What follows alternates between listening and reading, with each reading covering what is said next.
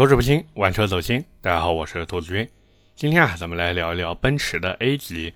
那聊这台车的原因很简单，因为三刀前段时间呢拍了这台车的视频。那感兴趣的朋友呢，可以去 B 站搜一下。但是我看完以后呢，我是觉得吧，还是聊的有那么一点点不够深入。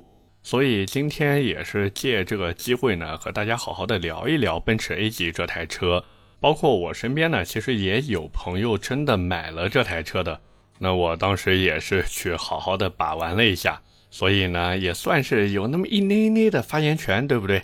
当然，在开头呢，还是要跟大家说明一下，今天聊的这个国产奔驰 A 级啊，不包括那个 A35L AMG 那个车子。其实我觉得，撇开之前水管反装的事情呢，其实整体做的还是挺不错的。各位有机会呢，可以去试一试。不过那个车子现在价格啊，不是特别的给力。以后如果降价了呢，真的可以买一台来玩一玩。那今天我们主要聊的呢，还是那个 1.33T 的国产奔驰 A 级。准确来说呢，其实应该叫北京奔驰 A 级长轴轿车，因为奔驰那边呢，现在还有进口的两厢标轴版本在卖。那咱们这是一个严谨的节目，对不对？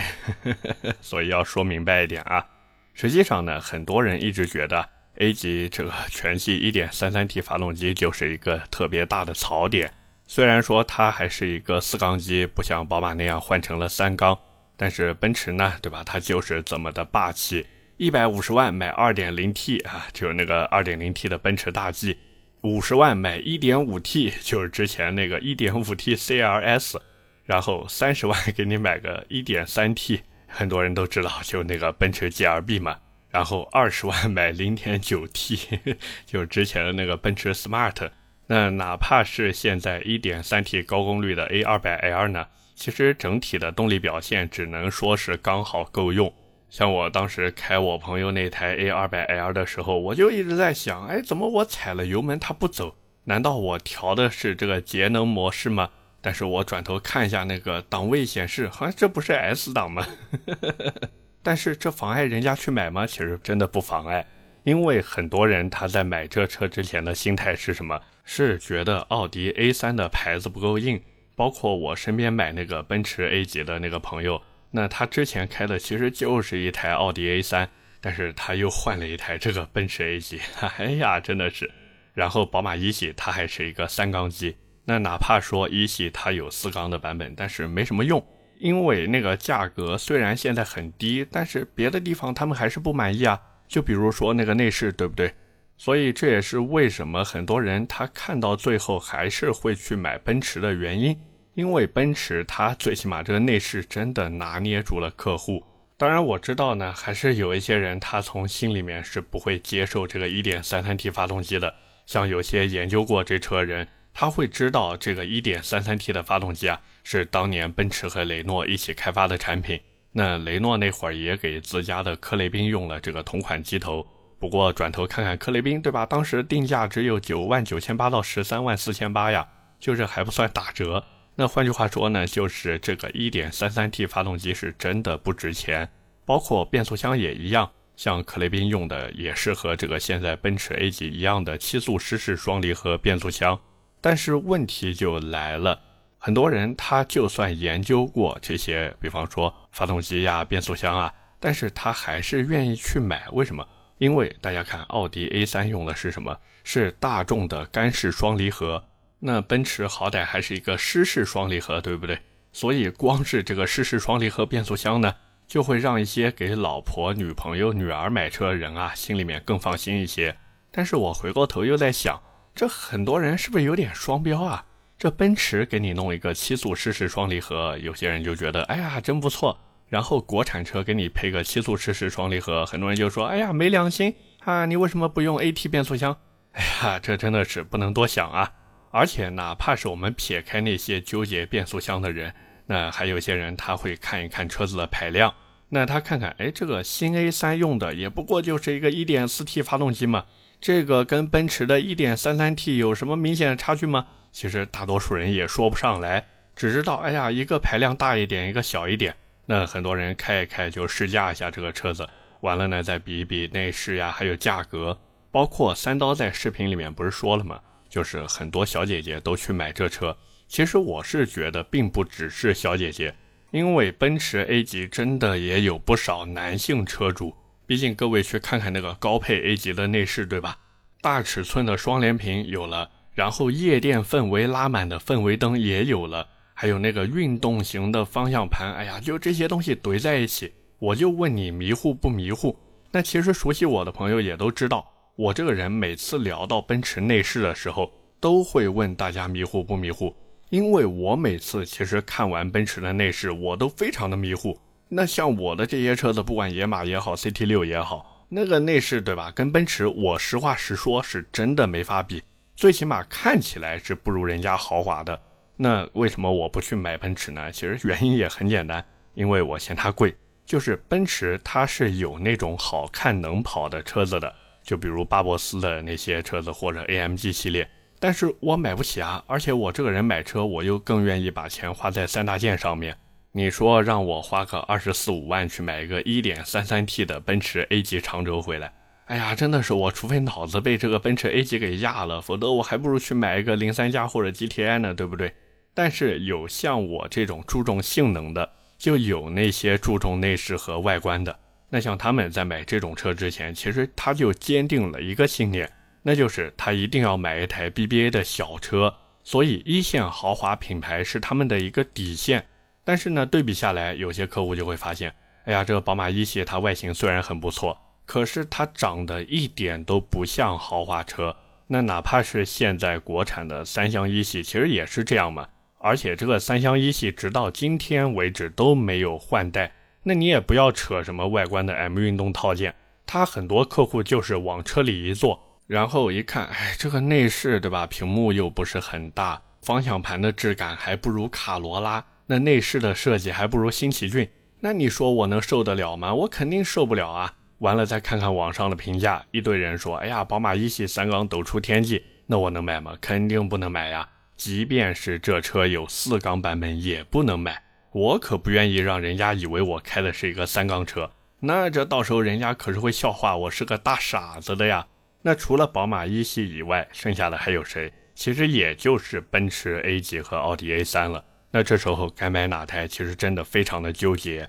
就包括现在实际情况，其实也是这样。可能他本来想买奔驰 A 级的，但是转头看看 A 三，哎呀，这个好像也挺好看的，那就买 A 三吧。就是奥迪 A 三现在其实真的抢了不少奔驰 A 级的客户，因为奥迪 A 三它全新的外观和内饰设计摆在那儿嘛，看着哎，真的挺不错的。但是为什么还是有人愿意去选择奔驰呢？其实有一个很核心的因素在里面，就是价格。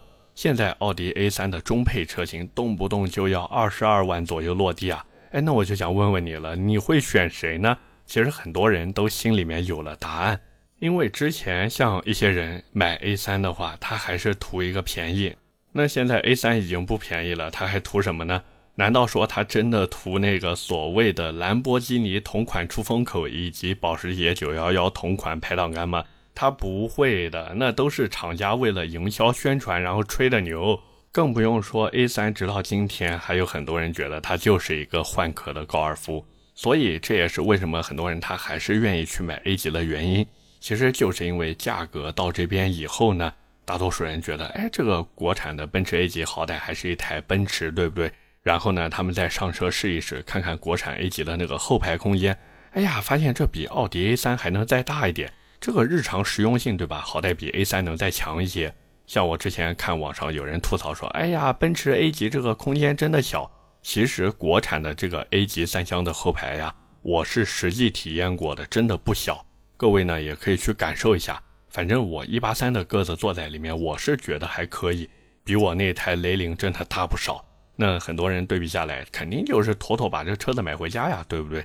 所以这其实就是奔驰在产品层面的竞争力。它的外形一如既往的保持了奔驰的设计，那硕大的 logo 怼在车头，内饰里面该有的氛围灯和双联屏一个也不少的都给你。哪怕像低配就那个盖中盖板的，它给你的还是一个对吧？阉割版的双联屏。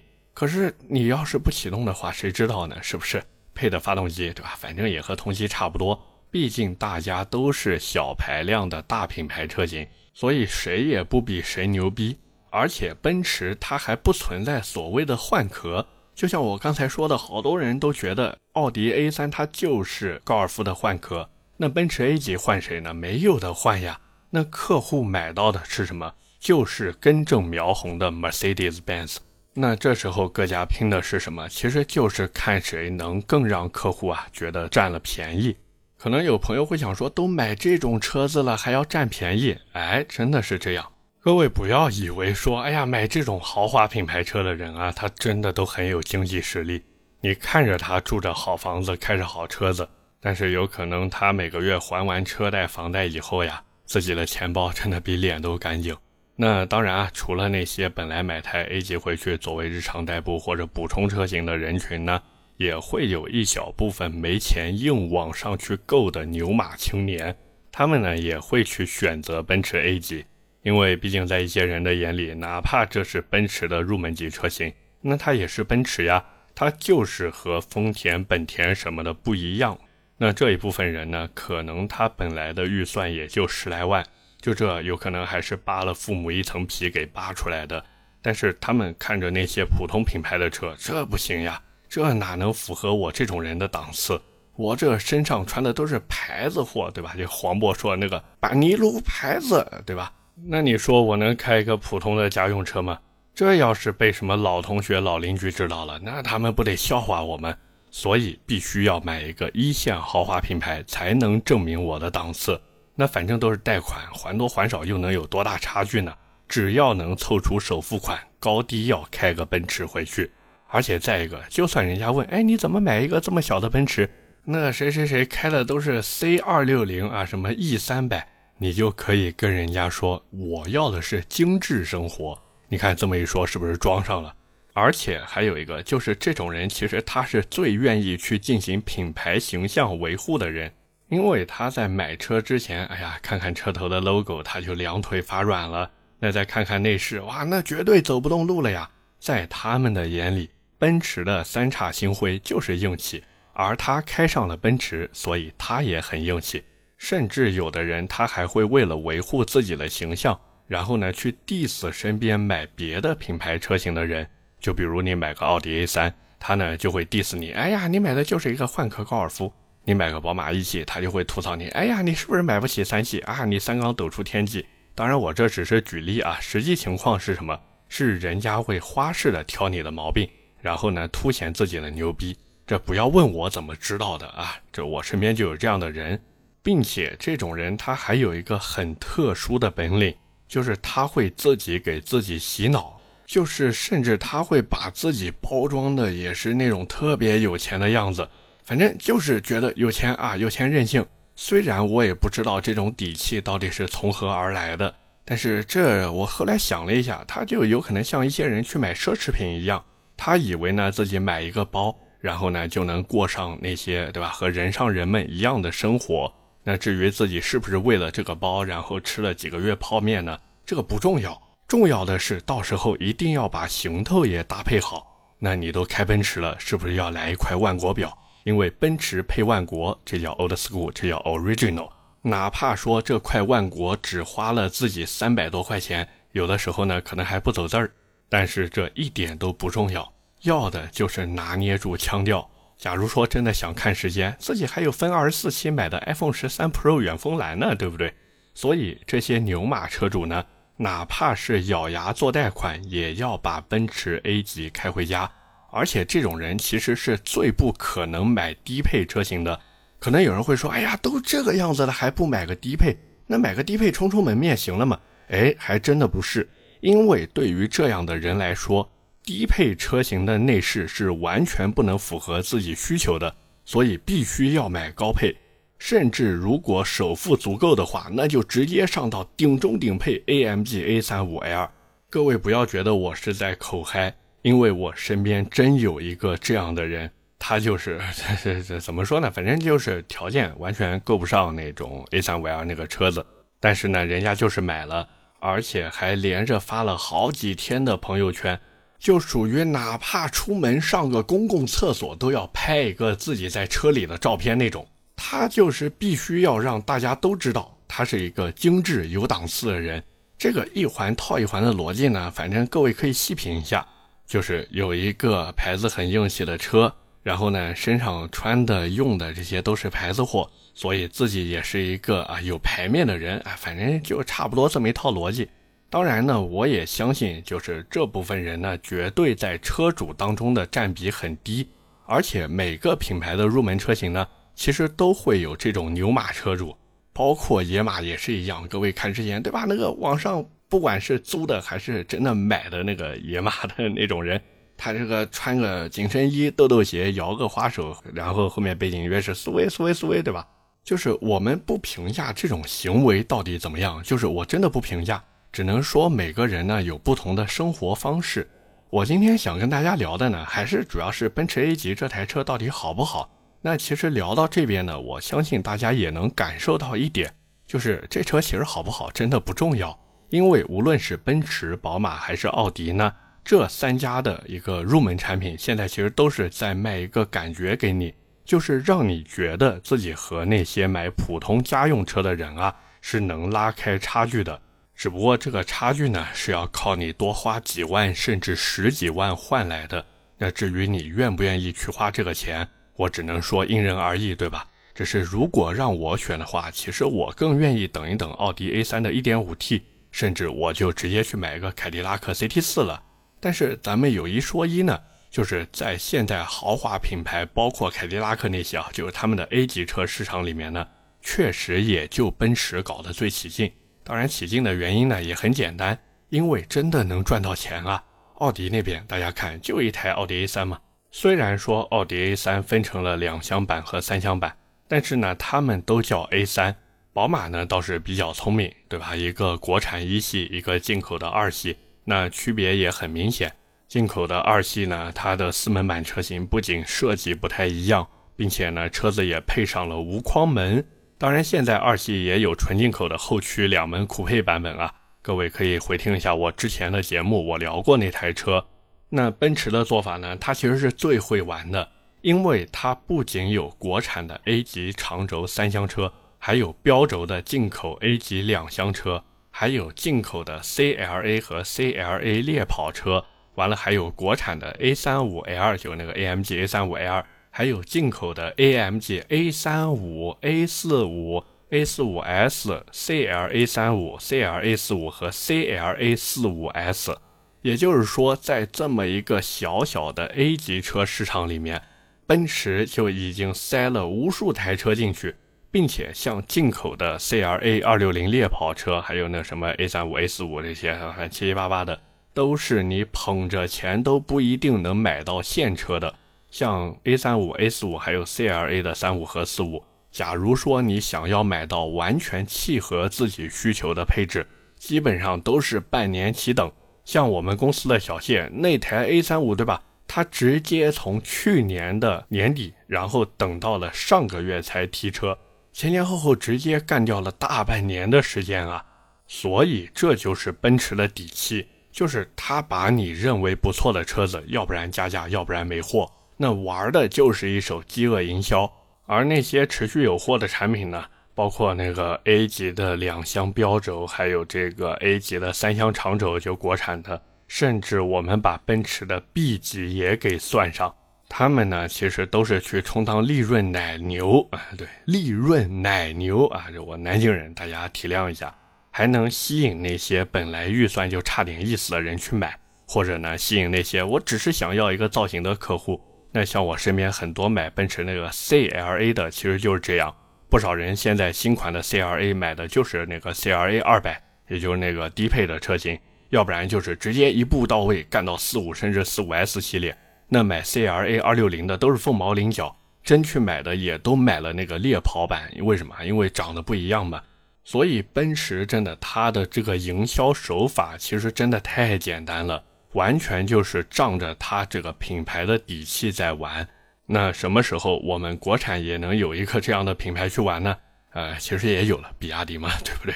那聊到这边呢，很多人都会关心，就是这个国产 A 级三厢应该买什么配置？那其实我觉得这车的配置真的非常的好选，就是一步到顶，不要觉得自己能改。那个副厂件，各位记住，要不然质量差，要不然价格高。当然，我这边说的是那些所谓的原厂升级件啊。你如果说买一台 A 二百 L 回来，然后自己改套什么锻造轮毂、什么大四活塞刹车，那个是改装件的范畴，跟那个原厂升级是两个概念。所以呢，我是觉得真的咬咬牙也就上去了。买奔驰呢，不是买二线豪华或者普通品牌，你呢千万不要凑合，一旦凑合的话，真的非常容易后悔。OK，那么今天关于奔驰 A 级呢，我们就先聊这么多。下面呢，和大家聊点闲的。那最近呢，高考也是结束一段时间了。当然，上海地区的考生呢，因为不可抗力啊，所以延期到了七月份高考。但是南京这边呢，确确实实已经结束高考了。哦，对了，那个眉山那边没有啊？南京有个地方叫眉山，那个眉山呢，其实是上海宝钢的一个飞地，它那边呢是算上海的。但是呢，你如果想要享受这个上海的一个政策，你就必须是眉山钢铁厂的职工或者职工家属。这个呢，算是一个怎么讲历史遗留问题吧。那撇开那种特殊情况的不说呢，像我身边最近也是有一些刚刚高考完的学生啊。他们呢也是开始准备去学驾照了，因为有些学生他已经满十八岁了嘛。那像上大学对吧，又不像上高中还能提前预习一下。你说你在家里面看什么看高数嘛，对吧？你都不知道你学的是什么专业，你看啥嘛？所以这段时间对于他们来说呢，其实就是一个空窗期。那你说闲着也是闲着，不如就去学个驾照。那以后对吧，踏上工作岗位的时候呢，说不定还有点用处啊。但是呢，其实我是觉得学驾照这事儿吧，还是要慎重考虑的。这个不是说我觉得说学驾照不好呀，或者什么，而是有的时候真的确实挺烦的。其中最烦的呢，就是你这边驾照还没学完，然后呢就要去外地念书了。那像我自己就是这个样子。我呢，因为是在西安念的大学嘛，但是我学驾照的时候，当时报的是南京本地的驾校。于是呢，就导致我当时只能寒暑假回来学车，真的非常的难受。因为我自己其实是极其希望早一点拿到驾照开车的嘛，因为我特别喜欢车子。但是最后也是拖了一个暑假加一个寒假才把驾照拿到手，而且能拿到手的前提还是我冬不畏寒，夏不畏暑啊，风雨无阻的去练车，我才把这个驾照在这么一段时间里面给考到的。那除了以上这个时间的问题以外呢，还有一个问题就是学哪种驾照。那像我身边也是有一些人问我说：“兔子，你看我这个我家孩子对吧，能不能学一个这个自动挡的驾照？”哎，其实我觉得还是真可以的。那像我之前那会儿学车的时候呢，其实就已经有很多人啊，他其实就已经不学手动挡的驾照了，就学那个自动挡的。只是我自己学的呢，还是手动挡的。因为我就那时候老想着我要买一个手动的 Polo 去玩啊，所以我就学了手动挡。但是我还是觉得，就是对于大部分人来说呢，现在这个情况下，其实真的没有必要去学手动挡的车了。可能有朋友会觉得说，哎呀，兔子你说不对，这个手动挡的驾照可以开自动挡的车，但是自动挡的驾照呢不能开手动挡的车。那这个我能不明白吗？对吧？我好歹也算是老司机嘛，是不是？可是各位想想看。现在手动挡的车子越来越少了呀，包括很多人他在买车的时候是根本不会考虑手动挡车型的，所以我是真的觉得现在还去学这个手动挡驾照啊，完全就是给自己找罪受。那除非你跟我一样，对吧？就是想玩车，那哪怕觉得说只是玩一个什么手动 GK 五、手动 Polo 也非常的开心，那我觉得你可以去学一个手动挡。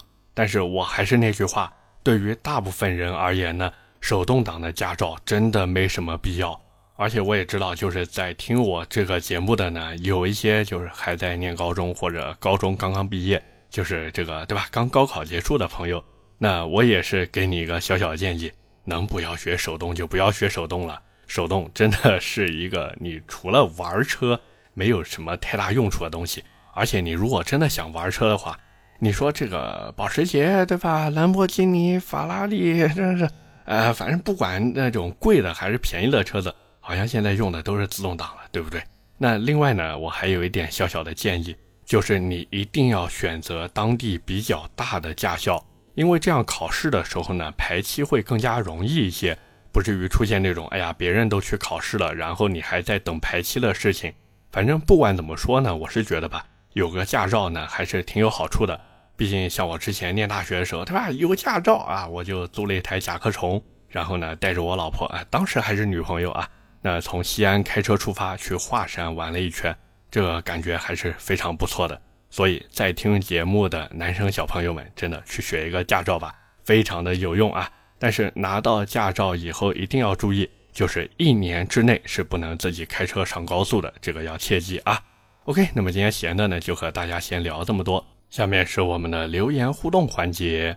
那上期节目呢，我们聊的是凯迪拉克换 1.5T 发动机的事。我呢也是在底下看到有很多朋友留下了自己的想法。那我这个评论区我看了一下，一共一百零二条留言，我的天啊，比那个对吧？某些排名在前十或者前五的节目，这个参与度对吧高多了呀。那么当然我也是看到有一些朋友呢，这个听讲不认真啊，这个要批评一下。我都在节目里面说了，这个凯迪拉克这个 1.5T 会放在 CT4 和 XT4 还有新的 GT4 上面，结果还有人在底下说，哎呀，这个会不会出一个 1.5T，然后放在 CT4 和 XT4 上？哎呀，这个真的是啊，当然我也能理解，就是有些朋友呢听我这个节目完全是当一个 BGM 在里面放着，这个能理解，能理解，我也是回复过了，你说的对啊。那么第一条留言来自水翼先生。他说他自己的车子是雪域白色，树上掉的果子呢会留下很多的色斑，洗车呢也洗不掉，只能抛光。请问有没有什么经济实惠的保养方法？这个单位里面啊，这个院子里种的全都是那种树，这个其实我觉得方法很简单啊，要不然呢你就买一个车罩子，对吧？就那种往车上一盖啊，你你懂的啊。那要不然呢就是贴一个透明膜。除了这两个办法以外呢，其实真的没有什么特别好的办法。像我看有朋友在底下也是回复他说，有的药水可能能洗掉，但是这个药水，我说实话，能洗掉这种果酸的呀，它的这个绝对不是中性的洗车剂，它要不然是酸性，要不然是碱性，所以有可能对原车的漆面也造成一些损害。这个东西呢，我是建议不要去用啊。还是尽量的去贴一个车衣，要不然就是没事做一个什么抛光打蜡的。当然这个费用对吧？抛光打蜡的费用完全取决于你能忍受几天。你如果说看着那个果子印对吧，三天你就受不了了，那你就三天去抛一次。你如果说我这个忍耐力比较好，那你忍耐力都那么好了，你还忍不了这一个果子印，真的是。当然我是觉得吧，最实惠的方法还是买个车罩子，几十块钱就搞定了，好不好？第二条留言来自 DC 一九九六零一零三，这个 ID 我好熟啊，这应该是一个九六年的朋友对吧？他说我对 CT 四换一点五 T 发动机一直是反对的。他认为呢，从这件事上可以看出啊，通用集团的产品规划是有问题的。CT 四为什么卖不好？难道是它太贵吗？当然不是，CT 四是 ATS-L 的短轴版，放在宝马那里就应该是标轴的三系。它就是一个小众车，这个宝马三系标轴其实不小众啊，当年 F 三零那会儿，对吧，卖的多好呀。那他觉得作为小众车呢，应该深挖它的细分市场，比如 CT 四，既然标签是最便宜的大后超，哎呀，这大后超让我想到当年的锐志，尤其是那个花生眼的锐志，哇，大后超。他说，索性就应该外观更运动一点，排气响一点，动力更进一步强化，然后刹车卡钳给上。顶配的限滑差速器给上，这个 CT 四顶配也没有限滑差速器啊，我之前吐槽了很久了。然后他说，甚至把那个 V 版引进来。这个 V 版呢，这个小道消息啊，不方便告诉大家是从哪边听来的。但是呢，这个消息保真，就是 V 版车型只拉来国内展示，不会卖啊。他说呢，凯迪拉克就应该让所有人知道一件事儿，最运动的就是我 CT 四，不是三系，不是四五 quattro。结果通用现在做成了不是最运动，而是最便宜。那图便宜干嘛不去买迈锐宝？哎，这个原因很简单，迈锐宝和君威 GS 是前驱啊，它是后驱啊。然后他说通用不反思问题出在哪里，反而继续降低门槛，这个没办法，对不对？这个毕竟是要吃饭的嘛，要向市场妥协。所以凯迪拉克呢，我是觉得他们有一点不得已而为之。但是从粉丝的角度来看，我是真的希望他们能把 CT 四，包括 CT 五都做的特别的硬核，特别的 hardcore。但是没办法呀，对不对？人家是车厂，人家是要挣钱的。如果说他只为了粉丝服务的话，那我相信凯迪拉克也不可能，对吧？从一百年前活到今天。包括我在节目里面呢，其实也说了，就是我是特别的希望凯迪拉克呢在出这个 1.5T CT4 的同时啊，它也能出一个，对吧？更加硬核的 2.0T 版本，甚至是把那个所谓的 FOTA 直接给取消掉。那我不要你这个 FOTA，我就是要你开放权限给我。让我能对这台机头，对吧，做一些优化升级，这才是我想要的东西，而不是你凯迪拉克现在觉得我想要的东西。哎，但是没办法，哎，就这样吧，就这样吧。最后一条留言来自马克马，他说自己花小钱装大逼失败了，他现在呢日常改开二点零的雷克萨斯了。哎呀，这，他说虽然开起来费劲一点。但是呢，去恒隆保安给拉门啊！我天哪，恒隆是不是上海那个恒隆广场啊？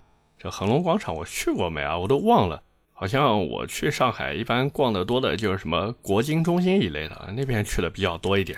要不然就是去那个新天地啊，或者去那个那个那个叫什么静安寺边上那个啊，对，静安百货啊，反正去这些地方比较多。这说到静安百货，我就想到，就是在静安百货对面有一个什么东咖滋还是什么那个吃日式定食的那个店，那家的炸猪排我吃的味道还挺不错的。各位如果在上海的朋友可以去试一下。